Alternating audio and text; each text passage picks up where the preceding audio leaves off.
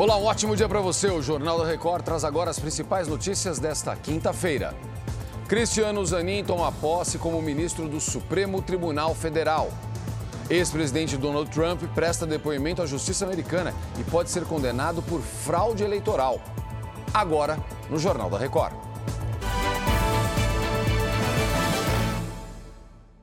Oferecimento: Bradesco. Não anote senhas no seu celular.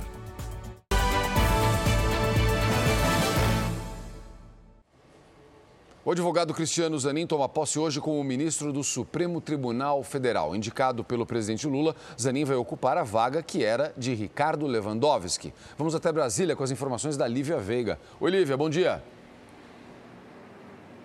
Oi, Zucatelli, bom dia para você, bom dia a todos. Zanin, de 47 anos, teve o nome aprovado pelo Senado em junho e foi oficialmente empossado no Supremo em julho, no começo do mês de julho.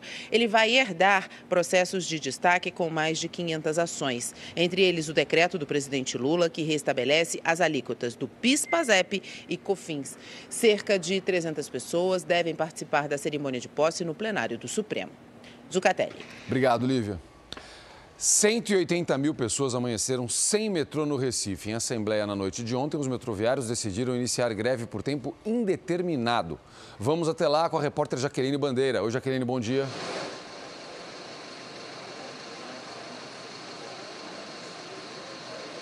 Bom dia, Zucatelli. A terceira paralisação em menos de um mês e provocou, claro, muita aglomeração nos pontos de ônibus. Os trabalhadores reivindicam reajuste no piso salarial para R$ 2.700 e também que a Companhia Brasileira de Trens Urbanos da região seja retirada do programa de privatização do governo.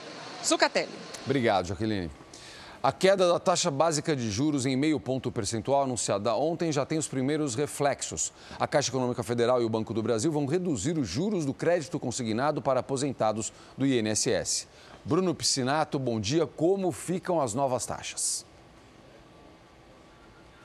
Bom dia, Zucatelli. A queda nas taxas acompanha a queda da Selic. No caso da Caixa Econômica Federal, os juros vão ficar em 1,7% ao mês a partir de hoje. Já no caso do Banco do Brasil, a redução pode ser de até 0,6% a menos de juros ao mês, mas no caso do Banco do Brasil, a partir de amanhã. Zucatelli.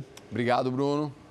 O ex-presidente americano Donald Trump deve comparecer hoje a um tribunal em Washington para ser formalmente indiciado pela Justiça Federal do país.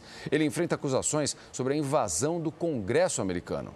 O ex-presidente responde também por tentativa de fraude eleitoral e por privar os eleitores de exercer o direito de voto. Esse é o terceiro processo em que o republicano se torna réu. Trump nega as irregularidades e diz ser vítima de perseguição política. Acompanhe todos os boletins JR 24 horas, agora também nas plataformas de áudio e outras informações. Daqui a pouquinho no Fala Brasil, às 8h40 da manhã, a gente se vê.